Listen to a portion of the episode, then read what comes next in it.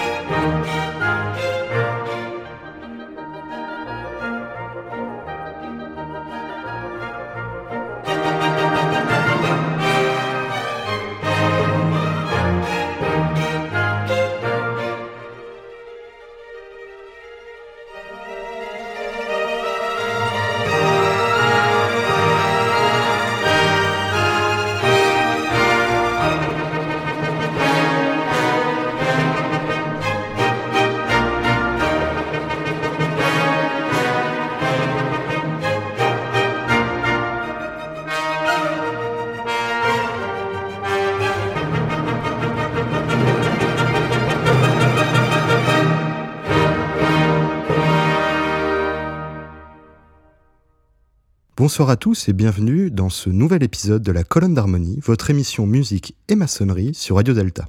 Au programme de ce soir, troisième et dernière partie de notre cycle consacré à Wolfgang Amadeus Mozart. Nous y aborderons bien évidemment Die Zauberflöte, la flûte enchantée, certainement la plus maçonnique des œuvres profanes du compositeur viennois, fruit de la collaboration avec un autre franc-maçon, l'homme de théâtre Emmanuel Schikaneder. Leur première rencontre date de l'automne 1780 quand Schikaneder et sa troupe font halte à Salzbourg pour y jouer Shakespeare ou encore Le Barbier de Séville de Beaumarchais. Point de départ de l'inspiration de Mozart pour ses Noces de Figaro, abordées dans notre précédente émission. À écouter et réécouter sur la page podcast de la colonne d'harmonie sur le site de Radio Delta. Nous nous y étions laissés en 1786 avec un Mozart isolé dans une maçonnerie viennoise divisée et réduite comme peau de chagrin par les réformes impériales. C'est à cette époque que naît en lui l'idée de créer une société, disons une obédience à minima une loge, où femmes et hommes seraient indifféremment initiés. La bienveillance de Wolfgang eut égard à la jante féminine ne date pas d'hier, et se retrouve dans son travail de composition, autant sur le fond que dans la forme, en écrivant pour les rôles féminins de ses opéras des ariés imposant finesse et virtuosité. Nous allons l'illustrer de suite avec un opéra seria écrit pour le carnaval de Munich qui eut lieu en janvier 1781 juste après la rencontre avec Schikaneder, et remanié en 1786 pour être joué à Vienne. Cet opéra, c'est Idoménée, roi de Crète, dans lequel Mozart livre de splendides ariés pour les personnages d'Ilia et des lettres. Nous commencerons par Tutenel col Vicento et le chœur qui lui répond Pieta numi Pieta, dans la version proposée par Nicolas Arnancourt et le chœur et l'orchestre de l'Opéra de Zurich avec Felicity Palmer en soliste. Et par la suite, la légende, Hildegarde Berens, d'Oreste et d'Ayace, et l'être disparaît dans l'hystérie d'un aria funeste.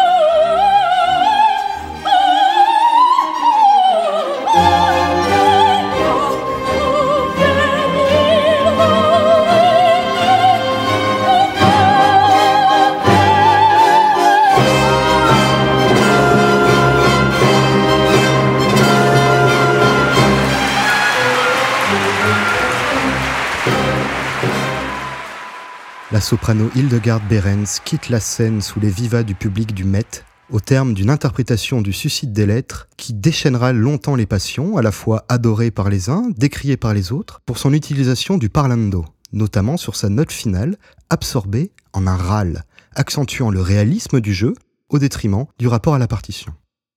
Revenons à Mozart et sa volonté de créer une maçonnerie mixte.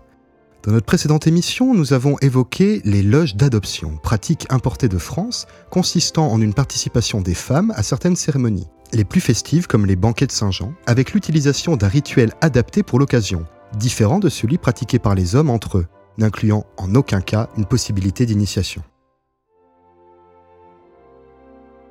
Un mieux que rien dont doivent se satisfaire les dames de cette aristocratie viennoise des années 1780. Parmi elles, la comtesse von Thun, admiratrice, bienfaitrice et surtout amie de Mozart. Tout porte à croire qu'elle joua d'ailleurs un rôle prépondérant dans la réception du compositeur dans l'ordre en 1784. C'est donc un Mozart reconnaissant qui, une fois initié, tentera dans sa brève mais intense carrière maçonnique de faire avancer la cause des femmes dans la franc-maçonnerie. Il n'est d'ailleurs pas le seul à être de cet avis. Son futur frère et collaborateur, le poète Alois Blaumauer, ironise déjà en 1783, lors d'un banquet de la loge La Vraie Concorde, je cite Nous sommes assis en ce lieu comme des moines. Malheureusement, faute de temps et dans les circonstances peu favorables d'une maçonnerie déjà très fragilisée, la grotte, atelier mixte dont le nom était déjà choisi, ne sera jamais créée l'ouvrage humaniste que tout maçon se doit d'accomplir atteint chez Mozart son paroxysme dans son ultime œuvre lyrique, La flûte enchantée. Tout d'abord dans le choix de sa forme, le Singspiel, comprenant des récitatifs accompagnés ou non et des airs, le tout en langue populaire, en l'occurrence l'allemand, ce qui confère à l'œuvre une accessibilité maximum et donc une volonté affichée d'universalité. Un choix qui n'est pas anodin et que nous rapprocherons volontiers de celui de Dante Alighieri d'écrire sa commedia en italien vernaculaire et non en latin. Avant de poursuivre, écoutons un extrait de cette flûte enchantée que nous qualifierons ici, dans une traduction plus fidèle au sens induit dans la version originale, de flûte enchanteresse.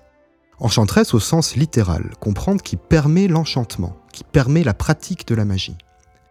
Pamina et Papageno, Man und Weib, l'homme et la femme, ce célèbre duo est le septième morceau de la partition de Mozart. C'est une ode à l'amour, l'amour comme moyen de salut, se terminant par deux vers de sept pieds chacun, Man und Weib und Weib und Mann, reichen an die Gottheit an. Homme et femme, et femme et homme, atteignent la divinité. Un message qui résonne harmonieusement avec la maçonnerie mixte souhaitée par Mozart. Dame Kili Tekanawa et Sir Thomas Allen, Man und.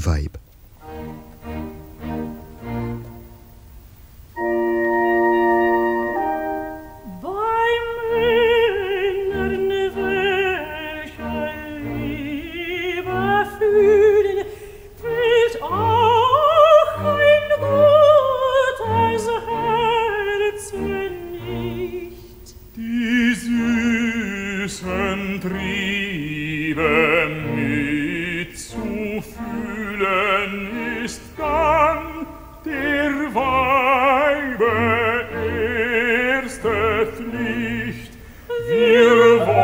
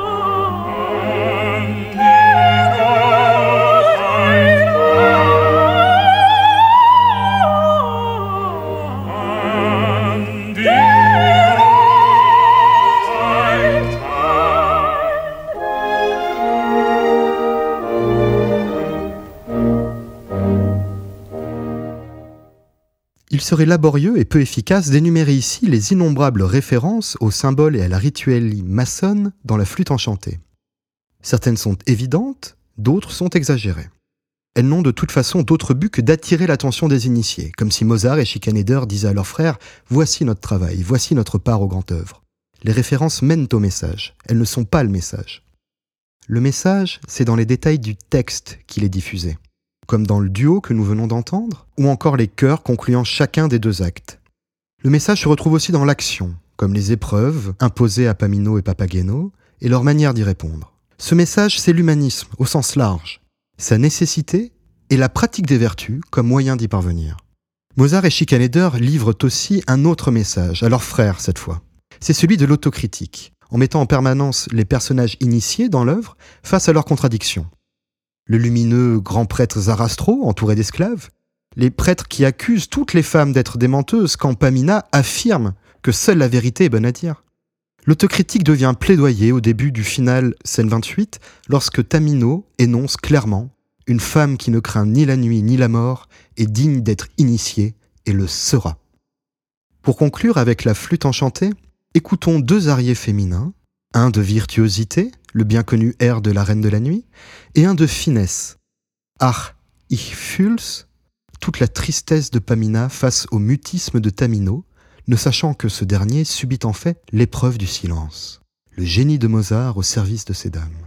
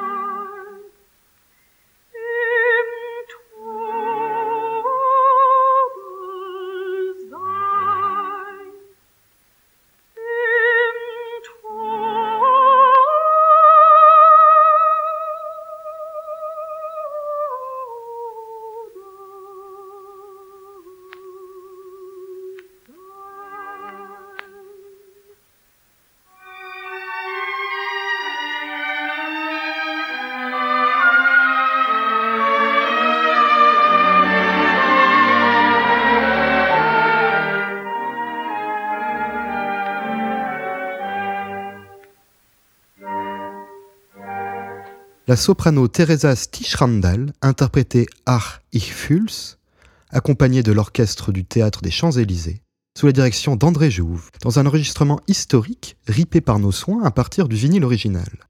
Avant cela, Barbara Hendricks maîtrisait avec brio l'air de la Reine de la Nuit. Une fois encore, toutes les références complètes des enregistrements sont disponibles sur la page podcast de l'émission sur le site de Radio Delta. Lors de sa création le 30 septembre 1791, la flûte enchantée n'est pas particulièrement un succès critique, mais il est assurément un succès auprès du public, au point qu'il en soit donné 24 représentations lors de son premier mois d'exploitation. Le pari des maçons Mozart et Schikaneder est réussi leur ouvrage accompli. Mozart sera rappelé à l'Orient éternel deux mois plus tard, dans la nuit du 4 au 5 décembre de cette année 1791. Ce qui lui laissera le temps de composer une énième cantate pour ses frères.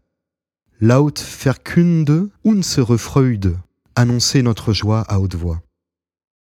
Bien que très malade, il la dirigera lui-même au sein de la loge de l'Espérance couronnée. Il mourra deux semaines plus tard, la musique de sa cantate deviendra l'hymne autrichien en 1946, avec un autre texte bien entendu. C'est évidemment sa version originale que nous allons écouter maintenant. Nous conclurons ensuite.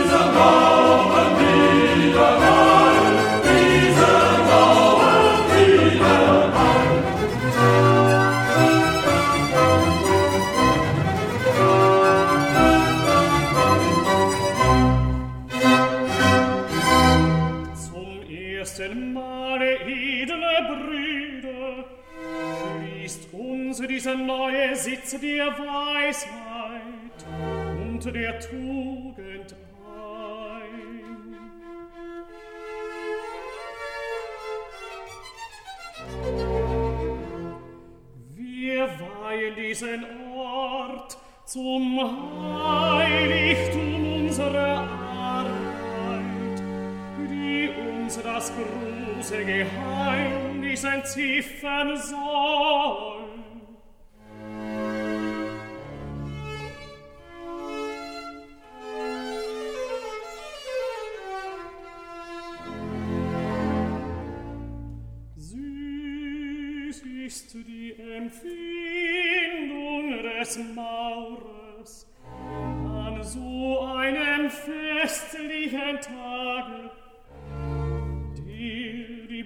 Ketten neu und enge schließt.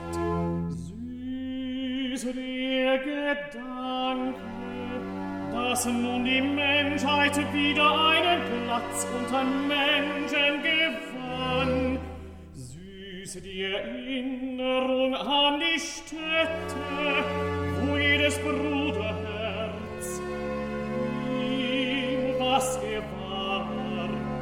was er ist und was er werden kann, so ganz bestimmt.